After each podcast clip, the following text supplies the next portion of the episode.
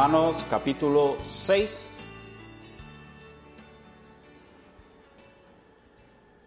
Vamos a estar considerando los versos 1 al 11.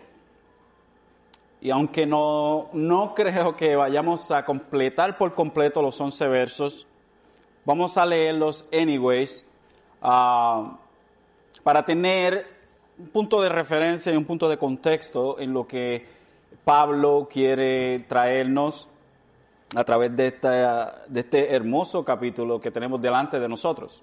Son Romanos capítulo 6, versos 1 al 11. Y dice así la palabra del Señor. ¿Qué pues diremos? Perseverar, ¿Perseveraremos en el pecado para que la gracia abunde? En ninguna manera. Porque los que somos muertos al pecado, ¿cómo viviremos aún en él? ¿O no sabéis que todos los que hemos sido bautizados en Cristo Jesús hemos sido bautizados en su muerte? Porque somos sepultados con Él en la muerte por el bautismo, para que como Cristo resucitó de los muertos por la gloria del Padre, así también nosotros andemos en novedad de vida. Porque si fuimos plantados juntamente con Él en la semejanza de su muerte, también lo seremos en la semejanza de su resurrección. Sabiendo esto, que nuestro viejo hombre fue crucificado con él para que el cuerpo de pecado fuera destruido a fin de que no sirvamos más al pecado. Porque el que ha muerto libre es del pecado. Y si morimos con Cristo, creemos que también viviremos con Él, sabiendo que Cristo, habiendo resucitado de los muertos, ya no muere la muerte ya no tiene dominio sobre él. Porque en cuanto murió al pecado, murió una vez, pero en cuanto vive, para Dios vive. Así también vosotros consideraos en verdad muertos al pecado, pero vivos para Dios en Cristo Jesús, Señor nuestro. Le puse como título a este sermón, Andando en Novedad de vida, andando en novedad de vida. Nosotros somos culpables de transgresión desde que estábamos en la matriz de nuestras madres. Todos nosotros, cada uno de nosotros, cada uno de ustedes que están aquí presentes, sin ninguna excepción, han caído en Adán. Y el pecado desde entonces ha establecido su reinado y la muerte, como su reina, se sienta a su lado. Juntos el pecado y la muerte someten al hombre bajo su yugo.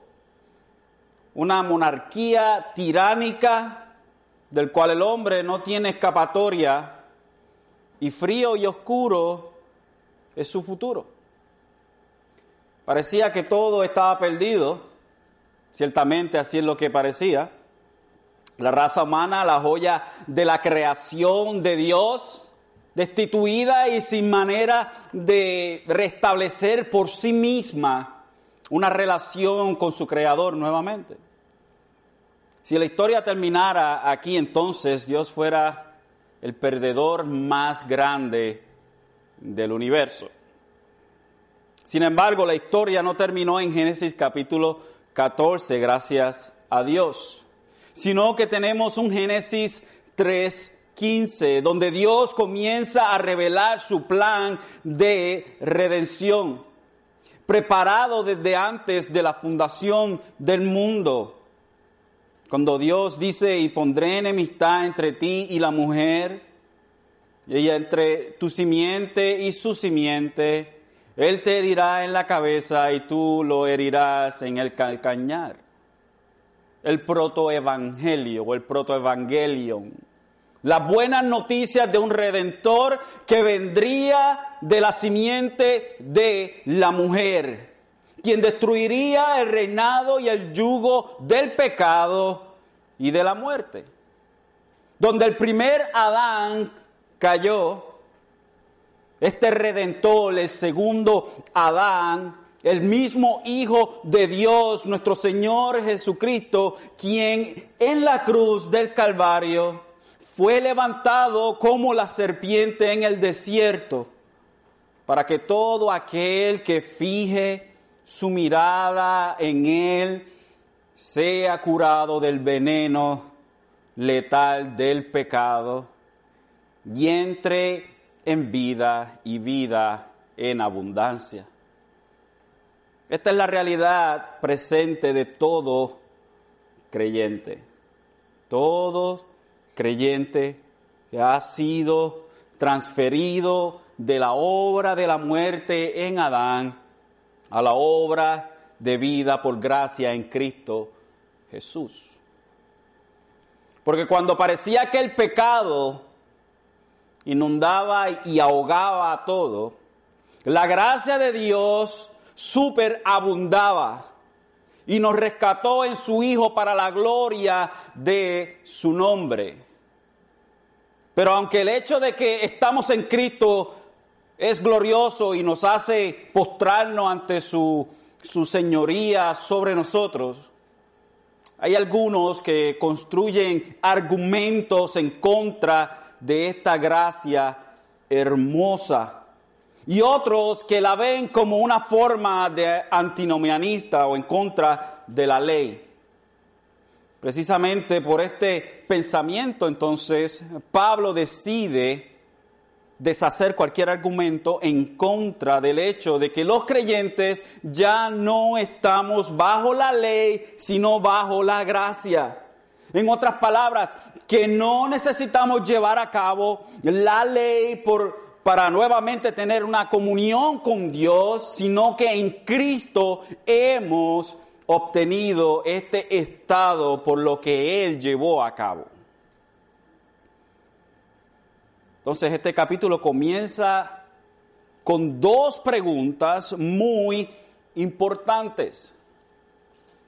Y son importantes porque amarran lo que Pablo presentó al final del capítulo 5 específicamente los versos 20 y 21, donde Pablo nos dice, y la ley se introdujo para que abundara la transgresión, pero donde el pecado abundó, sobreabundó la gracia, para que así como el pecado reinó en la muerte, así también la gracia reine por medio de la justicia para vida eterna, mediante Jesucristo nuestro Señor. Pablo esencialmente anticipa el argumento que diría de esta manera. Si en nuestro pecado la gracia abunda, ¿por qué no pecar aún más? Si en nuestro pecado Dios es glorificado, lo cual era un argumento con el cual lidiamos en el capítulo 3, al principio del capítulo 3, si nosotros al pecar le damos la gloria a Dios, pues entonces vamos a pecar aún más para que Dios reciba aún más gloria todavía. Entonces, este tipo de pensamiento lleva cautiva a mucha gente y a aquellos con los cuales Pablo quiere llevar este argumento. Puede que esto sea lo que el apóstol Pedro se refería en 2 de Pedro 3:16, cuando dijo, como también en todas sus epístolas, hablando de Pablo, hablando en ellas de estas cosas, entre las cuales hay algunas difíciles de entender, y ciertamente hay cosas difíciles de entender en las epístolas paulinas, las cuales los indoctos e inconstantes tuercen como también las otras escrituras por su propia perdición, perdón, para su propia perdición. Eh, Pedro hablando de lo difícil que hay, que es en ocasiones entender las epístolas de, de, Pablo y cómo algunos ignorantes tuercen la palabra de Pablo, que es escritura de Dios, para su propia perdición. Parece ser que esto es lo que Pedro estaba hablando.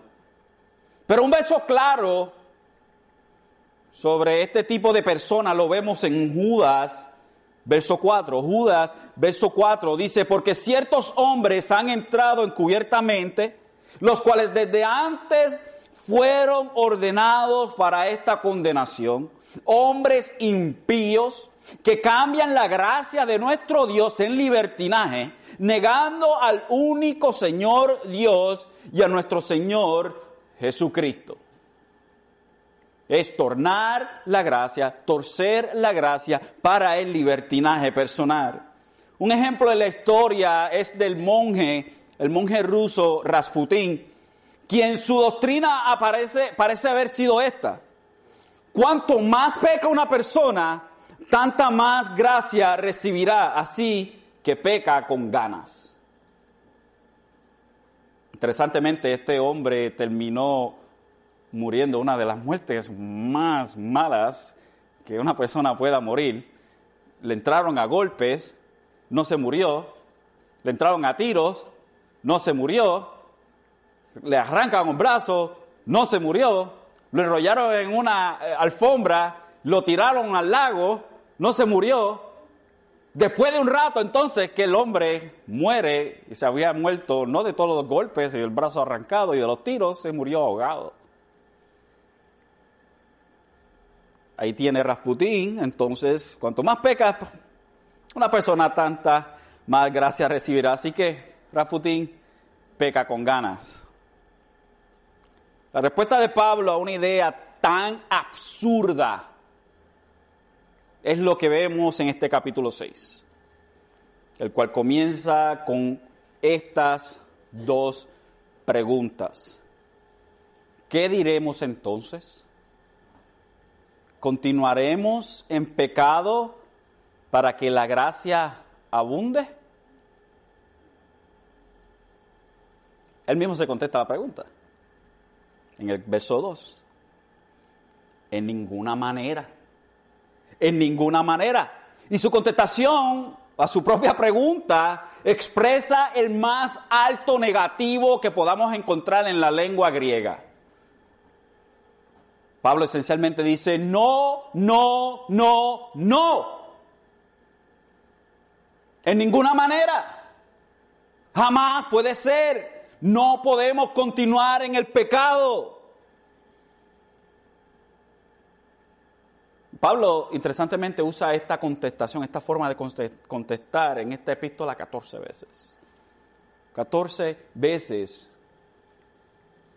Luego continúa Pablo diciendo, porque los que somos muertos al pecado.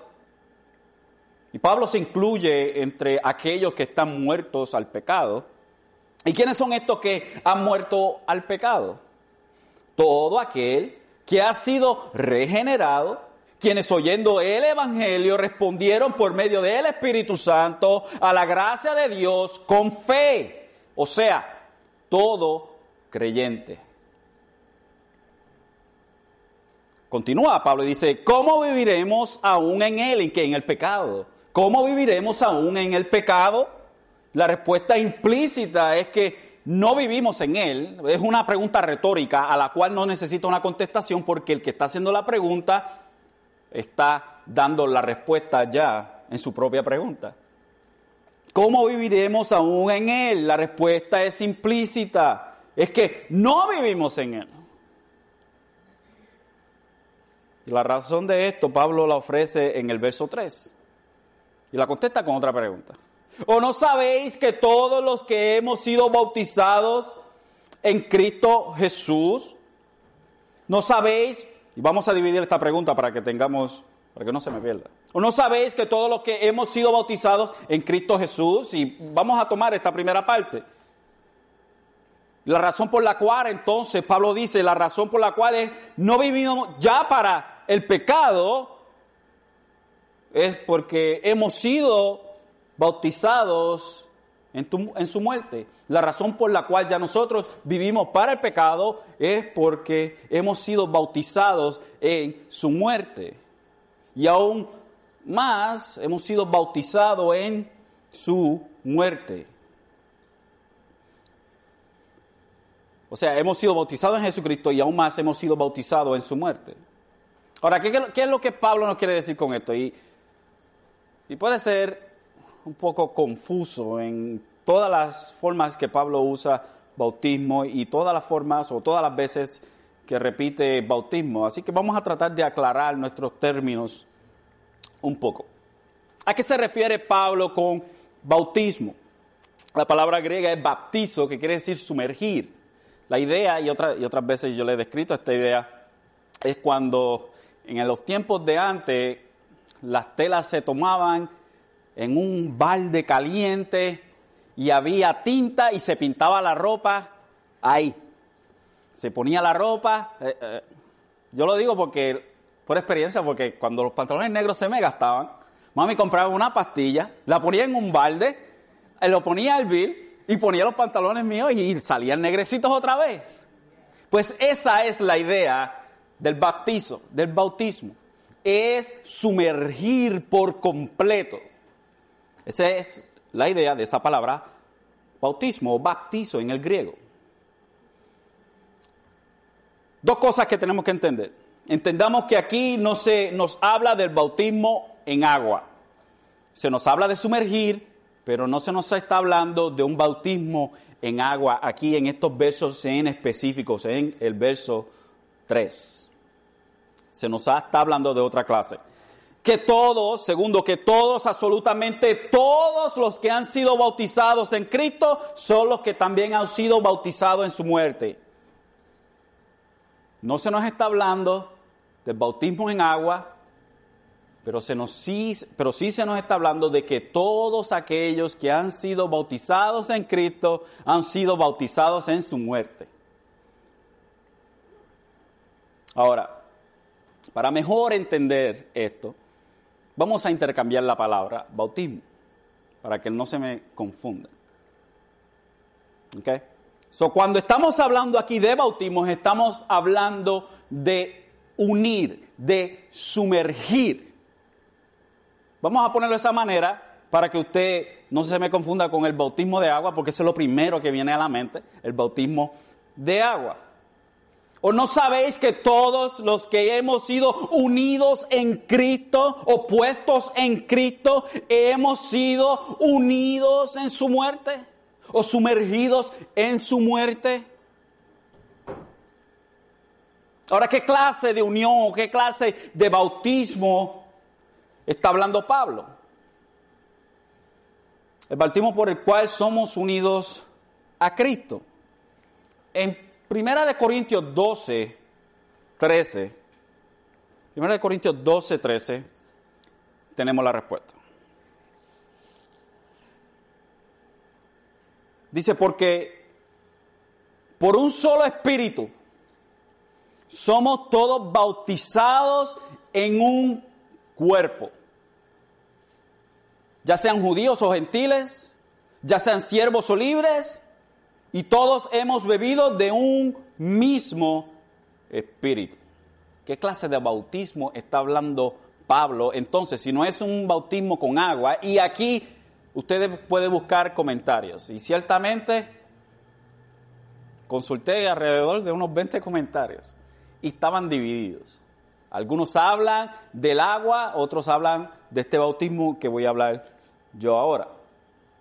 El problema, antes de, entrar por qué eh, creo que es la otra clase de bautismo, el problema es que si nosotros interpretamos lo que Pablo está hablando con este bautismo, la inferencia o lo que se está insinuando entonces, lo que la gente cree que Pablo está insinuando, es que es bautismo de regeneración.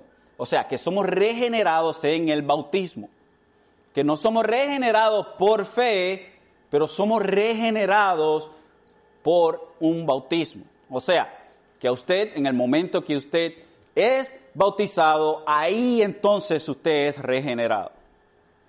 Con esto tenemos que tener mucho cuidado. Y ciertamente tenemos hermanos luteranos que creen algo similar a esto, pero no es completamente regeneración bautismal es algo mezclado entre la fe y el bautismo. Es algo un poco, un poco raro para los, los, pocos hermanos luteranos que quedan hoy en día. Son muy pocos. Casi todos se han ido por la borda. Casi todas las denominaciones luteranas. Pero hay algunos que todavía son fieles a la palabra. Ah, so, ellos creen en este tipo, hay otros que creen que sí somos regenerados en el bautismo de agua.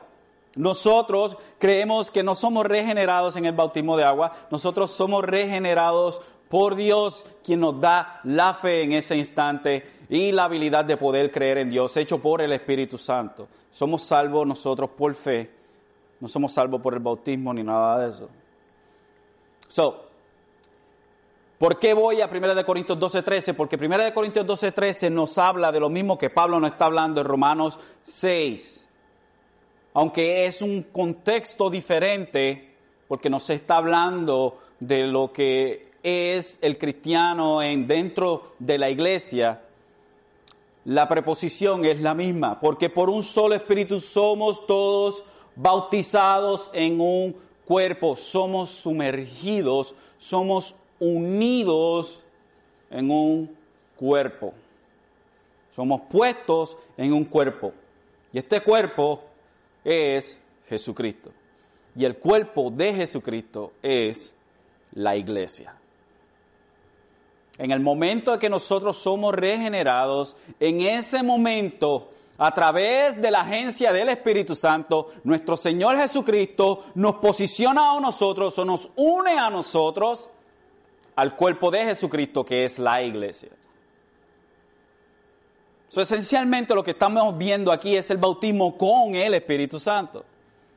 Ahora, muchos tendrán diferentes opiniones en esto, pero realmente no debe haber diferencia.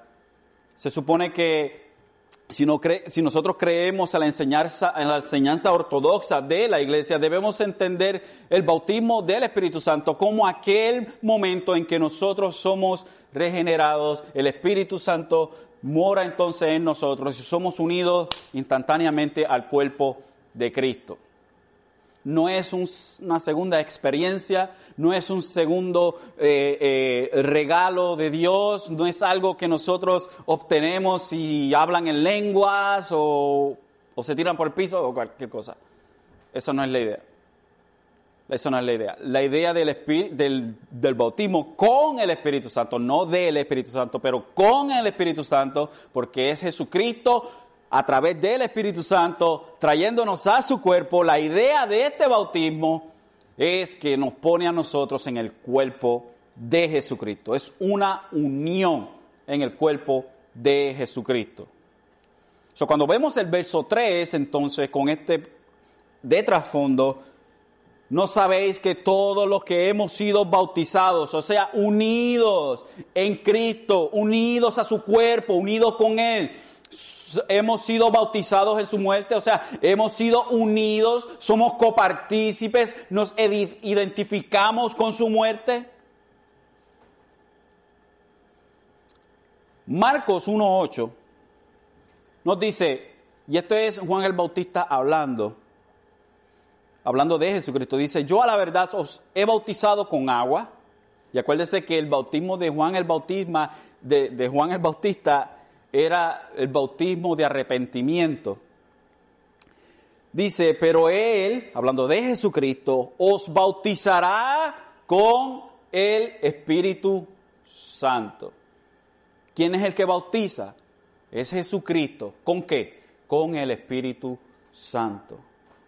Mateos 11, 3 también habla de lo mismo, pero Busquemos Mateo, no está en mi lista de versos aquí, pero vamos a buscarlo para que tengamos una, una idea. Mateos capítulo 3, verso 11, perdón.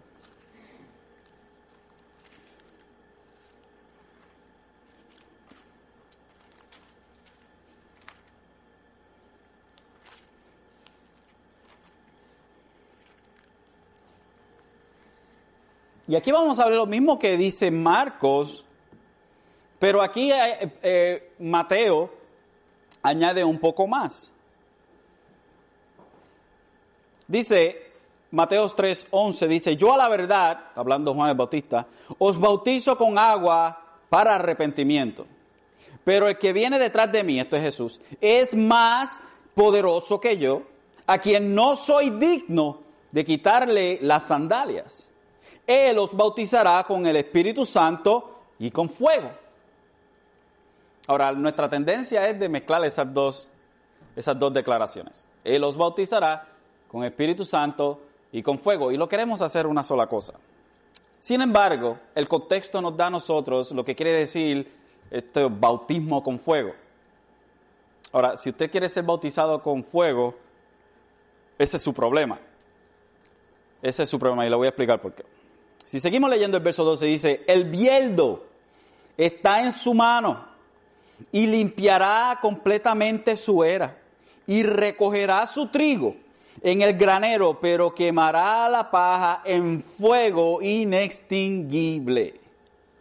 So, la diferencia entre este bautismo con el Espíritu Santo y el bautismo con fuego es que el bautismo del Espíritu Santo nos une a Jesucristo, pero el bautismo con fuego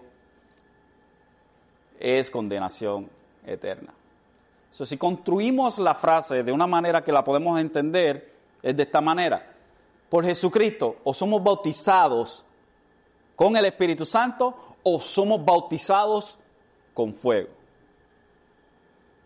Ahora, yo sé que nuestros hermanos pentecostales quieren mezclar esta cosa y decir, nosotros somos bautizados con Espíritu Santo y fuego, y van al libro de los Hechos y dicen, no, es que en el libro de los Hechos nos habla de que el Espíritu Santo se presentó en ascuas de fuego, o, en lenguas de fuego, perdón, sobre la cabeza de los 120. Sin embargo, el libro de los Hechos esto no es lo que dice. El libro de los Hechos nos dice que era algo como, algo que parecía, no es que era, algo que parecía como lenguas de fuego depositadas encima de las cabezas. Esto era un milagro increíble, ¿ok? So, uh, no busque que esto suceda otra vez. Era un milagro que Dios hizo una sola vez. Entonces, nuestros hermanos quieren identificar y mezclar las dos cosas, sin embargo, la palabra no nos habla a nosotros del fuego como algo bueno. La palabra nos habla a nosotros del fuego como juicio. Juicio. Y cuando se nos habla a nosotros de que nosotros somos probados o nuestra fe es probada con el fuego, usualmente ¿qué es lo que pensamos? En dulces y candy. No, lo que pensamos es prueba. Algo que quema, que es difícil. La palabra no nos habla a nosotros del fuego como algo positivo, como tal. El fuego es algo que purifica y que es juicio de Dios.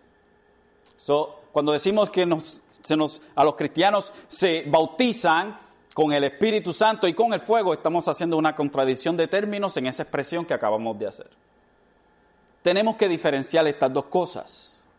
Ciertamente hay un bautismo con agua, que es el cual es por el cual es una ordenanza que Jesucristo le dio a los discípulos, ir y hacer discípulos de todas, a todas las naciones y bautizar y bautizarlos en el nombre del Padre, del Hijo y del Espíritu Santo. Es una ordenanza para nosotros. Nosotros bautizamos a aquellos que han venido a la fe. ¿Para qué? ¿Para que sean salvos? No para que ellos den testimonio de la fe que hay dentro de ellos. Y en el primer siglo esto era bien importante, porque en el primer siglo todo aquel que se bautizaba automáticamente era identificado como, como uno de los del camino. No se le decía cristiano todavía, se le decía los del camino. Y esto era automática persecución. Hoy en día, como no somos perseguidos tanto, cualquier persona se bautiza, sea creyente o no sea creyente.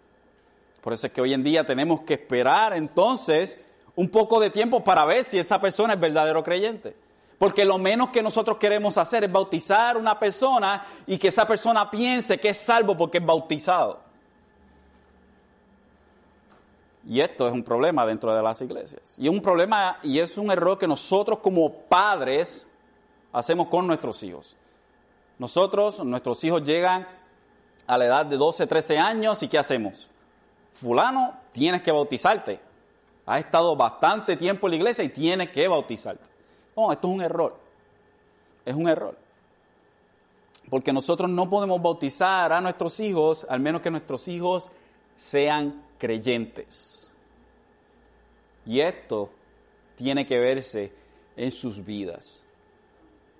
Y lo que no hace, y lo, lo, que no, lo que hace a nuestros hijos creyentes no es que si un día están llorando y dicen, yo repetí una oración y ahora soy salvo. No. Eso no es ser creyente. En un momento nosotros vinimos a Dios en arrepentimiento y nuestra vida desde ese momento en adelante es una vida de arrepentimiento. Nosotros nos arrepentimos para arrepentirnos el resto de nuestras vidas. Es una vida de arrepentimiento, es una vida de fe, como dice Pablo en, Romanos 1, 16, 17, de fe y para fe. Colosenses 2.11 dice, en quien también sois circuncidados de circuncisión no hecha de manos, en el despojamiento del cuerpo del pecado de la carne, en la circuncisión de Cristo, sepultados con Él en el bautismo, en el cual también sois resucitados con Él mediante la fe en el poder de Dios que levantó de los muertos. Y ciertamente detrás del pensamiento de Pablo está la imagen del bautismo con agua, pero es simplemente en una forma metafórica para presentarnos a nosotros qué es aquello que nos sucede a nosotros. Cuando nosotros bautizamos, lo que simboliza es que hemos sido sumergidos, ¡boom! Como si hubiesen muerto. Y eres levantados como si hubiesen resucitado. Y esto es en Cristo. Entonces la idea de Pablo nos presenta es de que, que Pablo nos presenta es de que en el momento de nuestra regeneración fuimos sumergidos, o sea, unidos a Cristo para siempre. Somos unidos para Cristo en ese momento de regeneración. En el momento en el cual, a través del Evangelio, sus ojos fueron abiertos a su precaria condición. Usted creyó, se arrepintió en ese momento usted fue bautizado en el cuerpo de Cristo. Usted fue bautizado en la muerte de Jesucristo y usted muere a su viejo hombre y es revitalizado, es eh, eh, eh, resucitado a una nueva vida en Jesucristo. Hemos sido bautizados en muerte, continúa diciendo Pablo. Hemos sido bautizados en muerte porque estamos unidos a Cristo, entonces participamos en su muerte. Y esto es que morimos al pecado. El pecado ya no es nuestro amo, nuestro jefe, como en otras ocasiones hemos hablado. Sería entonces una completa contradicción haber muerto al pecado y luego continuar en él. Esto iría en contra de una nueva disposición. Si nosotros tenemos una nueva disposición en Jesucristo, ¿cómo vamos a decir que todavía continuamos haciendo las mismas cosas que hacíamos antes? Como dice el mismo Pablo en Gálatas 3:27, dice, porque todos los que habéis sido bautizados, nuevamente aquí tenemos esta idea, en Cristo, de Cristo estáis revestidos. Nosotros, delante de Dios, todo creyente ya no está vestido de su propia justicia o su propia rectitud. No. Para nada. Su propia rectitud, su propia justicia, en otras palabras. Delante de Dios, el creyente, sus obras sirven para nada. Para salvación, digo porque nuestras obras cuando somos creyentes fluyen de nuestra salvación, no, no fluyen para una salvación. So, delante de Dios, las obras del ser humano son nada, es más, son negativas. Todo atento de una persona de salvarse a sí mismo es sucio delante de Dios. Es sucio delante de Dios. Por ende, entonces, cuando nosotros estamos vestidos de nuestra propia justicia o rectitud, esto delante de Dios nos sirve. ¿Qué tenemos que hacer nosotros? Vestirnos de realeza. ¿Cómo? En Jesucristo. Somos vestidos en Jesucristo. Cuando nosotros somos regenerados, a nosotros se nos vistió de Jesucristo, de la rectitud de Jesucristo, de la santidad de Jesucristo. Nuestro, nuestra regeneración no termina simplemente nosotros con una disposición cambiada, pero a nosotros se nos hizo santos. Se nos hizo santo, tan santo como es Jesucristo, posicionalmente. En nuestra práctica tenemos mucho, mucho camino que nos resta a nosotros. Y esto no quiere decir que vamos a ser santos en esta vida, como algunos quieren decir, que nosotros vamos a llegar a un momento de perfección en esta vida. No, no. diría como Pablo, no, no, no, no.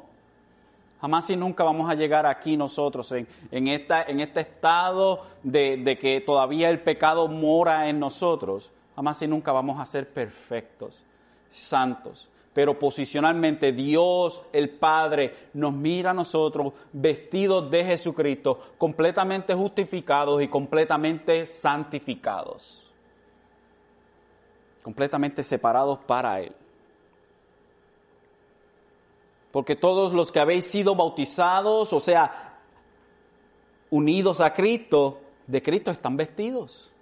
Tenemos la rectitud de Jesucristo. Hemos sido unidos a Cristo y estamos vestidos con Cristo. por ende, nosotros podemos estar delante del rey y el reino decir, sácame a este vagabundo de aquí.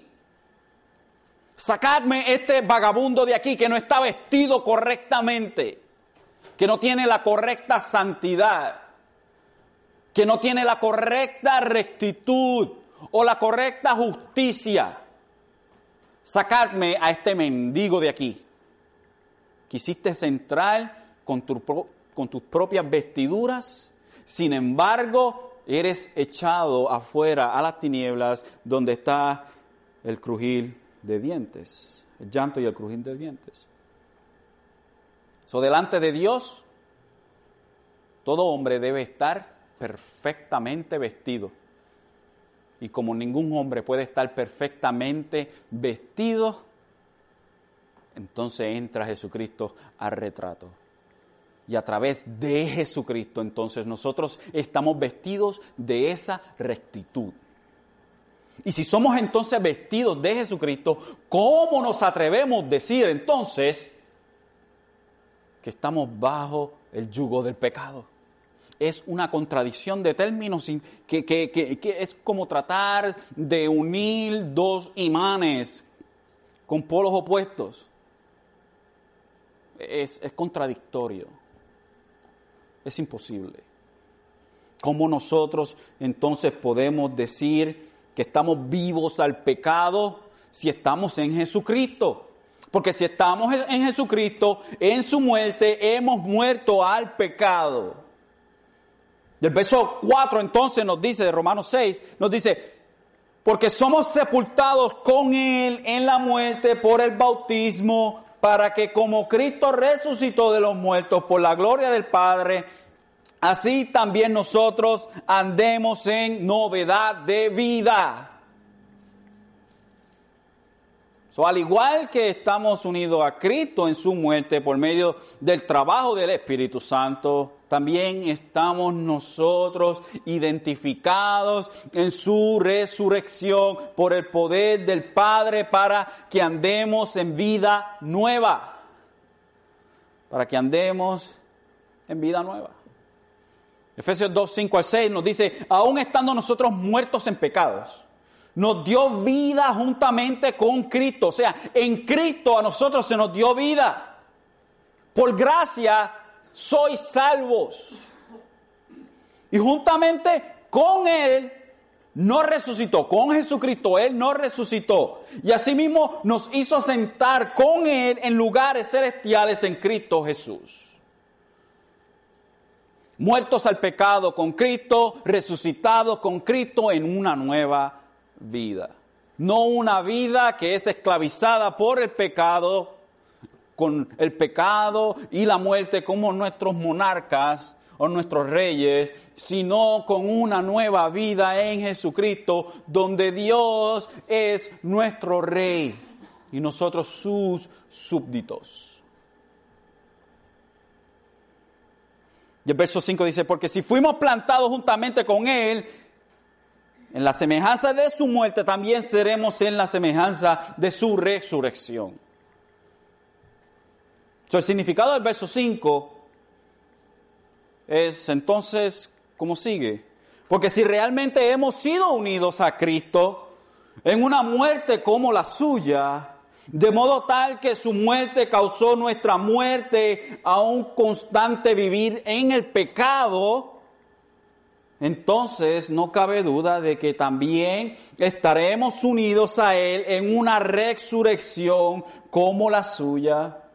Es decir, que entonces es cosa cierta que su resurrección física y entendida en su sentido más completo, producirá nuestra resurrección espiritual, o sea, nuestro andar en una nueva vida. Lo que se llevó a cabo en el trabajo de Jesucristo es que todos aquellos que creyeron, creían en ese momento y creerán, estaban con Él allí. So, ¿Qué tiene que ver esto con el capítulo anterior en donde Adán nos representaba y Jesucristo ahora representa a los creyentes? Es, es una hermosa transición que hace Pablo. Que en el pasado nosotros estamos representados para la muerte y, muerte eterna. En Jesucristo los creyentes son representados. Jesucristo es nuestra cabeza federal en donde encontramos la muerte al pecado y a esa, y esa, y esa naturaleza que nos tenía, ese pecado que nos tenía a nosotros en, esclavitud y somos muertos a eso en Jesucristo. Pero no simplemente eso, sino que ahora tenemos vida, andamos en vida, es nuestro patrón. Es un patrón de vida, de, es un patrón de vida en Jesucristo. Es un cambio de 180 grados. Y otros quieren decir que el cambio es de 390 390 usted termina en el mismo lugar. 180 usted termina en el lado opuesto. Y Pablo entonces quiere hacer el argumento de que como nosotros vamos a decir que como estamos en la gracia, entonces vamos a ser, como decimos los hispanos, lo que nos da la santa y pura gana. No, no, no, no, no, es contradictorio, porque hemos resucitado, hemos muerto y resucitado en Jesucristo.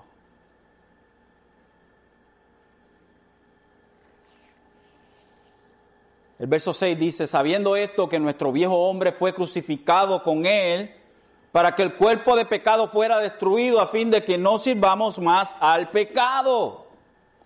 Entonces el apóstol ahora usa un lenguaje más específico y vivido para expresar la eficacia de nuestra unión con el Salvador, crucificado, para Él, de la, de la eh, perdón, para la destrucción de, del pecado. Y hace esta expresión, el viejo hombre, nuestro viejo hombre, es decir, nuestro yo anterior. El viejo hombre es nuestro yo anterior. Todo lo que éramos en nuestra antigua condición, no regenerada. El viejo hombre era nuestra condición no regenerada. Era antes de nuestra unión con Cristo.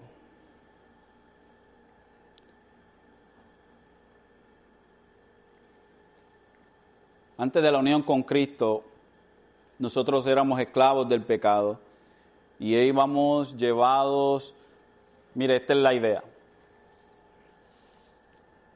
es un prisionero siendo arrastrado por cadenas, por el cuello, arrastrándolo. El que está arrastrando es el pecado y usted está con cadenas en su cuello siendo arrastrados. Esa es la imagen. El pecado a todo aquel que no es creyente, el pecado lo tiene arrastrado por el cuello con cadenas, arrastrándolo. Pero eso no es lo peor. Eso no es lo peor. Lo peor es que les gusta. Eso es lo peor. Ajástrame más que me gusta. Porque me gusta lo que ofrece. No me importa que me tengas encadenado. No me interesa. Lo que me gusta es lo que a mí me gusta. Y de esa condición nosotros fuimos salvados. Y ese viejo hombre no regenerado fue crucificado. Es muerto, está muerto. Esa vieja disposición está muerta. Ahora tenemos una nueva disposición. Por eso es que el, el, creyente no puede habitar en el pecado. ¿Por qué? Porque es imposible, porque ya murió. No podemos volver a una disposición anterior porque esa disposición no existe. No existe. Ha muerto. Colosenses 3.9 dice, no mintáis los unos a los otros, habiendo despojados del viejo hombre con sus hechos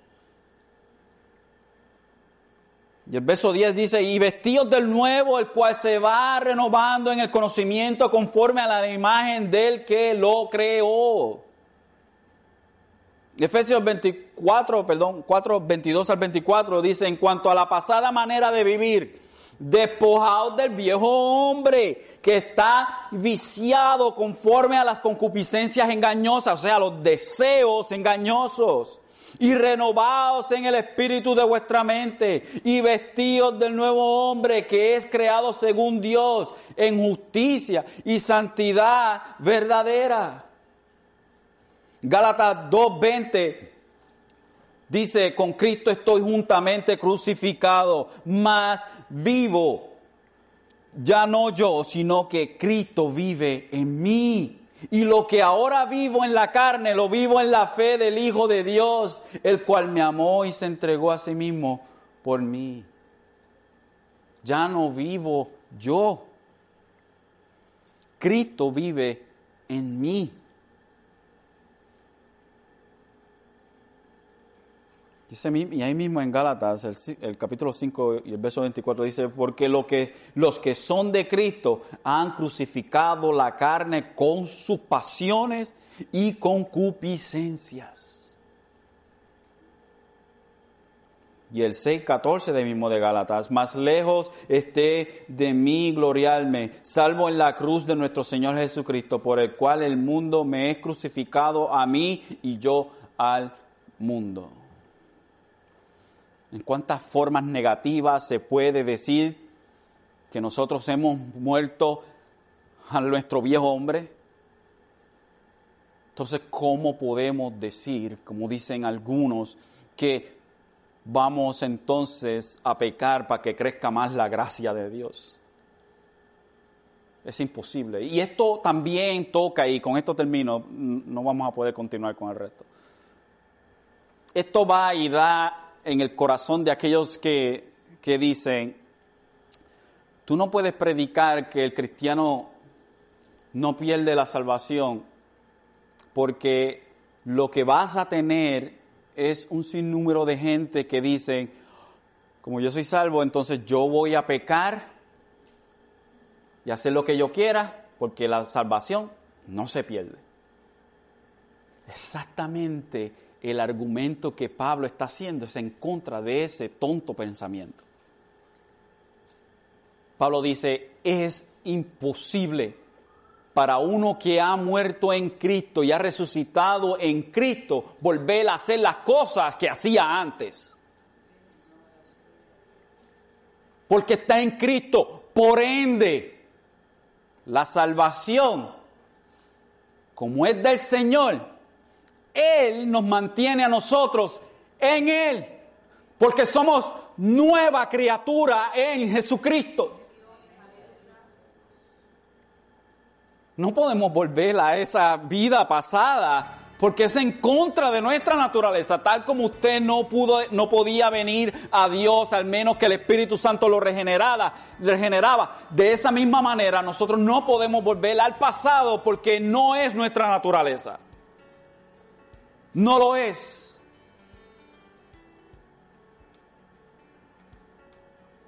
Qué grande es Dios, misericordioso y bueno con nosotros, que nos trajo a Él por gracia.